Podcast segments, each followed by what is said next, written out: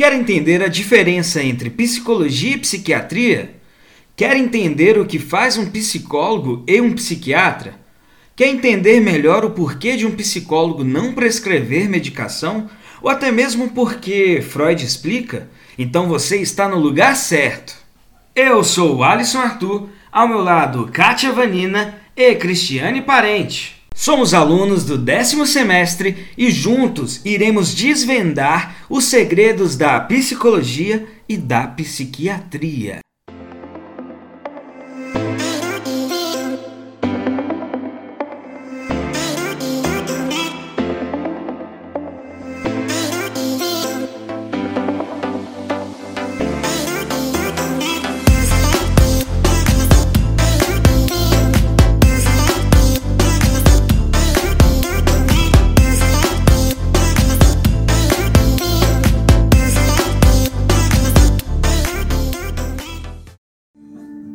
Você sabe o que faz um psiquiatra?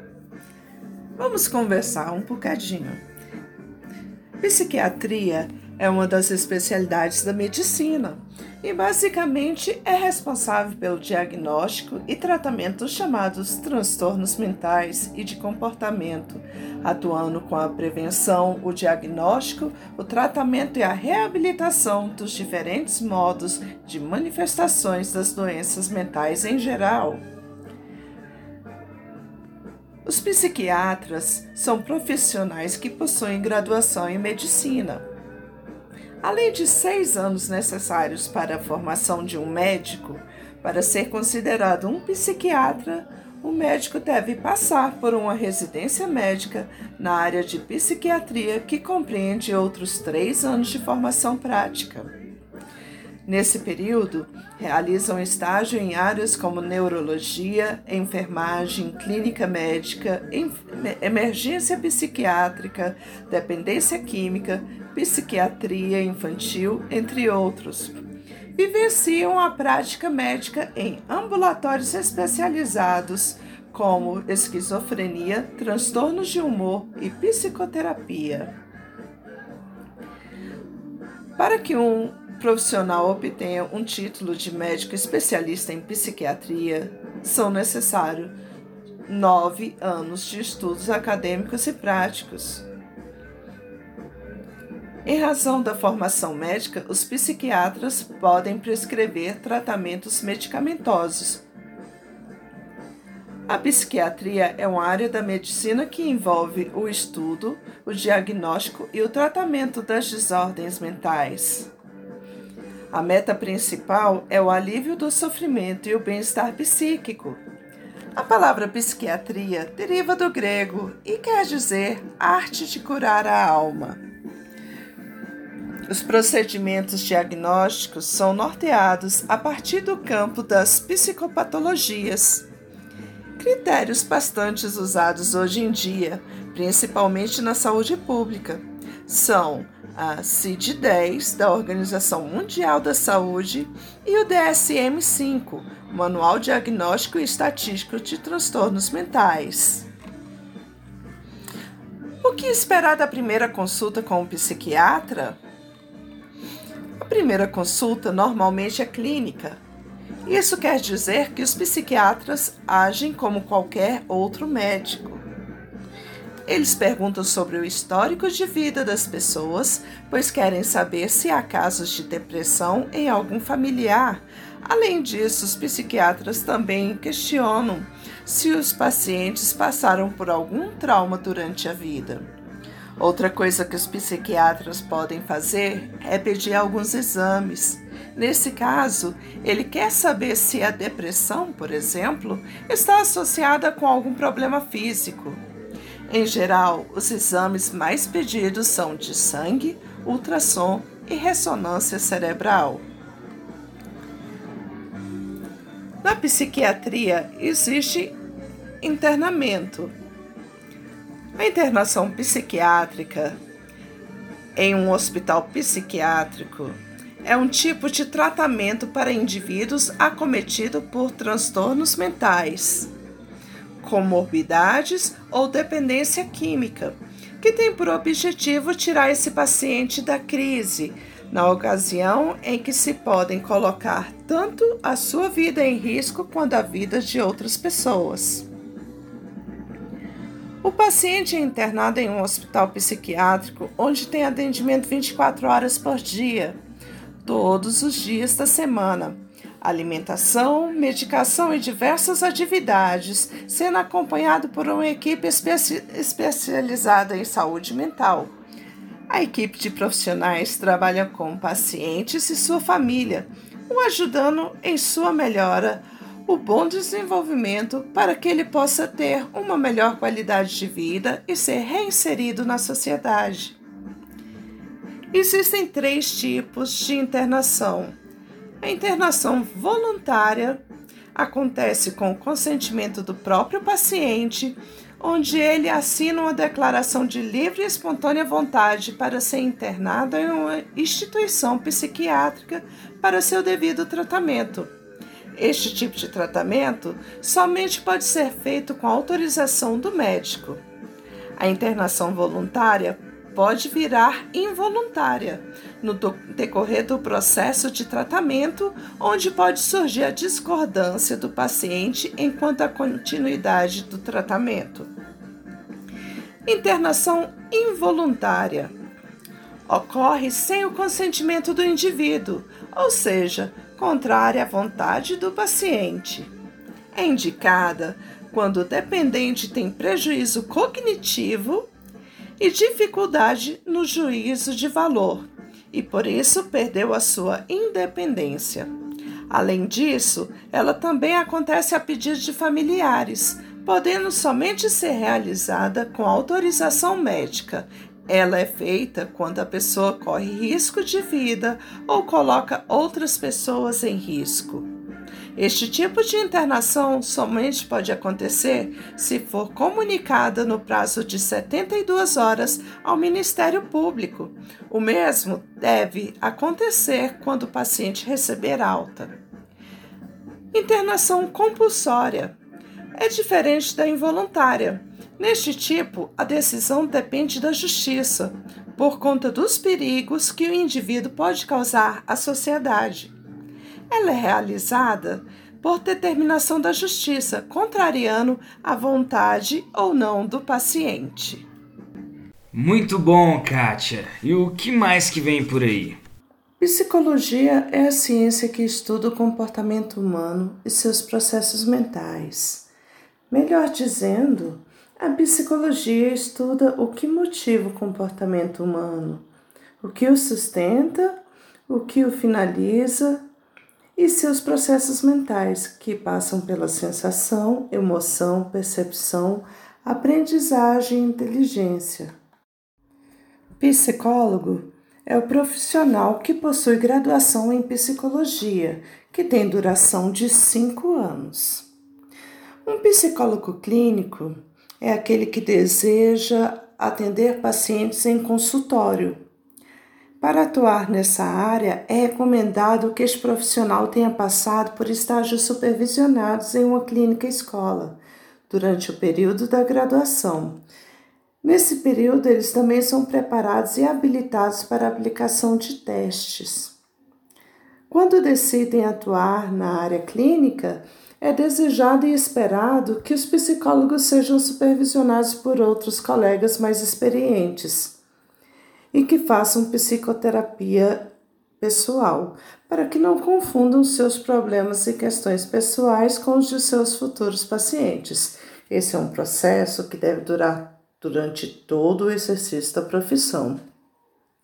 Mas geralmente essa informação não é de conhecimento das pessoas que não são da área. Portanto, ao buscar um psicólogo, Procure saber se ele faz análise pessoal, psicoterapia, se possui um supervisor clínico para orientá-lo durante sua atuação. A psicologia tem várias abordagens e sempre haverá uma que se encaixe melhor com cada pessoa.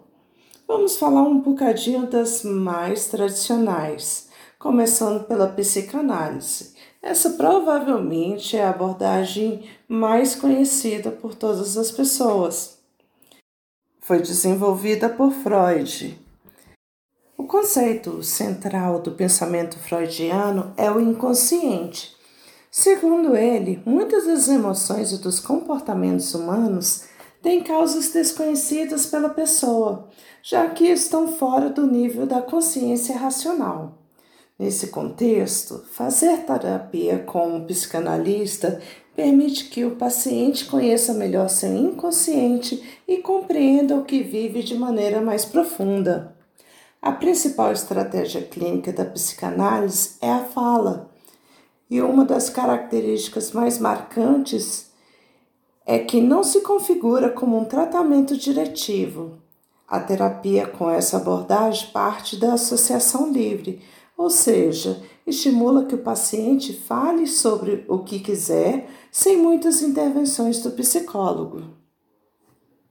A outra vertente que vamos falar é do humanismo, que é a corrente que foi criada por Carl Rogers. Segundo essa linha teórica, todo ser humano possui uma tendência à realização, que pode levá-lo a se desenvolver e evoluir em qualquer direção que queira.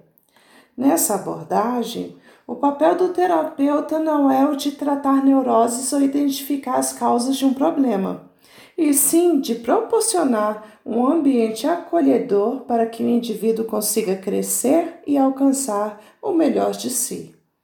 Um dos conceitos centrais da psicologia humanista é a aceitação incondicional. Segundo essa visão, o indivíduo só consegue mudar a partir do momento que ele se aceita realmente como é.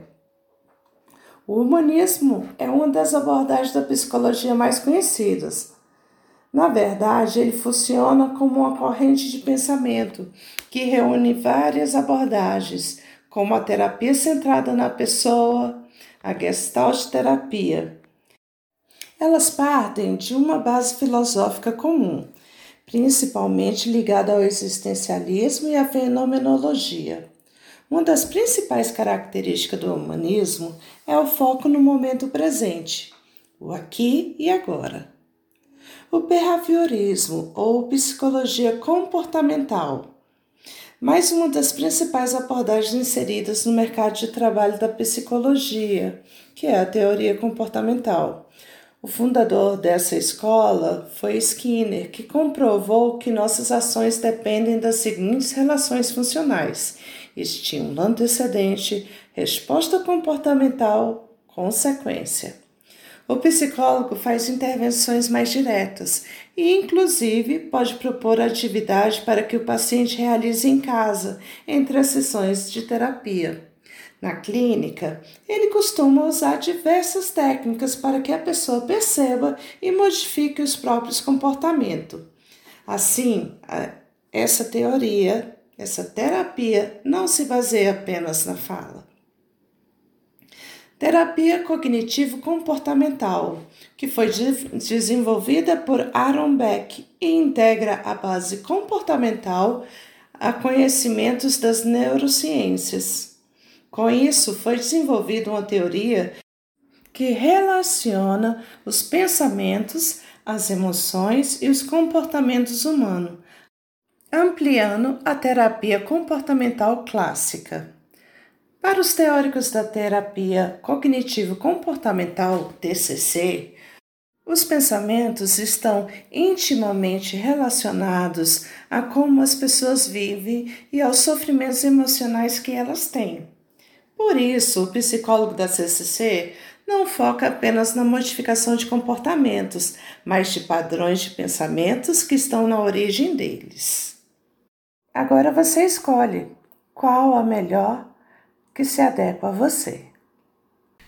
Kátia, eu ainda tô com um pouquinho de dúvida. Qual a diferença entre um psicólogo e um psiquiatra?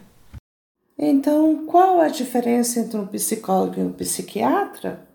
Em suma, o psicólogo é aquele que investiga o comportamento humano, enquanto o psiquiatra observa mais de perto o lado biológico do transtorno.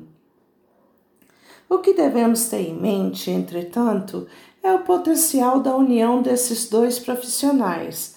Aliás, o trabalho em conjunto do psicólogo e do psiquiatra é recomendado para garantir uma melhor saúde mental para o paciente.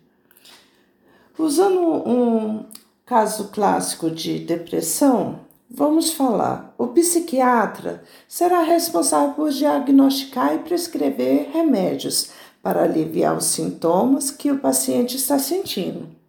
Já o psicólogo trabalhará perto da pessoa para que ela consiga entender os problemas que a estão afligindo e, consequentemente, resolvê-los. O tratamento então continuará até que o paciente consiga levar uma vida saudável e equilibrada, de forma independente e sem a necessidade do uso de remédios. Trabalho de um não significa excluir do outro. Os resultados são melhores quando trabalham juntos e podem complementar suas virtudes. Compreender a importância do psicólogo e do psiquiatra é fundamental quando for pedir ajuda profissional, pois a resposta não está somente em um lugar, mas pode estar nos dois. Então, a união de uma psicoterapia, que é um tratamento para os transtornos emocionais e conflitos internos do ser humano, com a psiquiatria, vai trazer um melhor resultado. Você estará trabalhando e sendo trabalhado não somente nos sintomas, mas na causa de toda e qualquer doença. Boa terapia bom tratamento e lembre-se, procure um profissional, veja suas credenciais, saiba se seu psicólogo tem acompanhamento também psicológico e, acima de tudo, que faça uma supervisão. Isso é importante para que você possa saber que estará sempre em boas mãos. Obrigado, Kátia.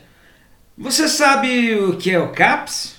como chegar aos atendimentos e o que também é oferecido. Agora vamos ter a nossa convidada. O nome dela é Lísia Jerônimo de Oliveira. Ela é técnica de enfermagem no CAPS de Samambaia. CAPS 3, é, a gente atende pacientes que são da área de abrangência de Samambaia, Recanto e Itaguatinga.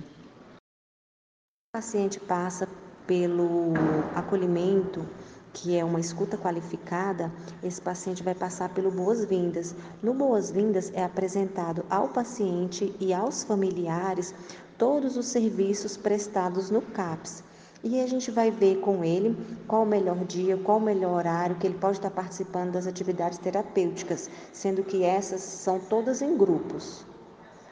Quando o paciente tem a necessidade de um acolhimento integral, é, a gente realiza né, o contato telefônico com a família ou também através de uma visita domiciliar explica que esse paciente ele vai precisar ficar no acolhimento integral e no acolhimento integral a gente tem quatro leitos femininos e quatro leitos masculinos. Só que agora, por conta da pandemia, a gente teve que reduzir né, a quantidade, então agora nós temos três leitos femininos e três leitos masculinos.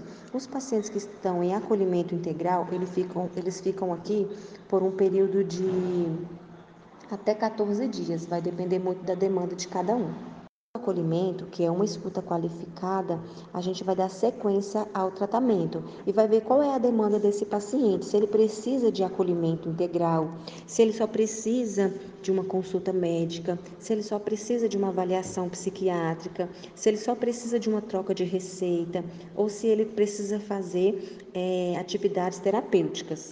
O nosso atendimento ele é feito por porta aberta, né? Que a gente chama demanda espontânea. Que, que acontece? O paciente ele procura a nossa unidade, né? E aí é feito um acolhimento. Nesse acolhimento é feito algumas perguntas é, específicas para o paciente.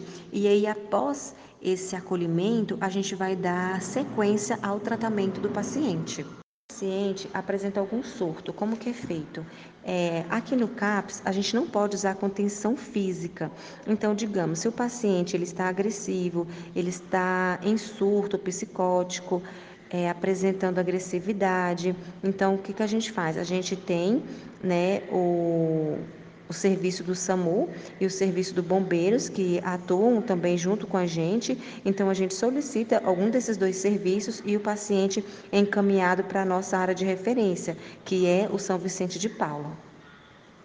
Provavelmente esse paciente chegando ao São Vicente de Paulo, ele vai ser medicado e aí após, né, ele passar dessa fase crítica, ele retorna ao CAPS para dar sequência ao tratamento. É, e quando o paciente precisa de atendimento ou precisa de troca de receita e a gente não tem psiquiatra na unidade. É feito encaminhamento para atenção básica, né? E aí esse paciente vai dar sequência ao tratamento lá. Mas ele não pode de forma alguma ficar sem a medicação. Já que você chegou até aqui, então quer dizer que você já sabe o que Freud explica? Então quer dizer que você está pronto para o próximo episódio. No próximo episódio estaremos falando sobre a química do cérebro. Então fique ligado, não perca o próximo episódio. Eu te espero lá!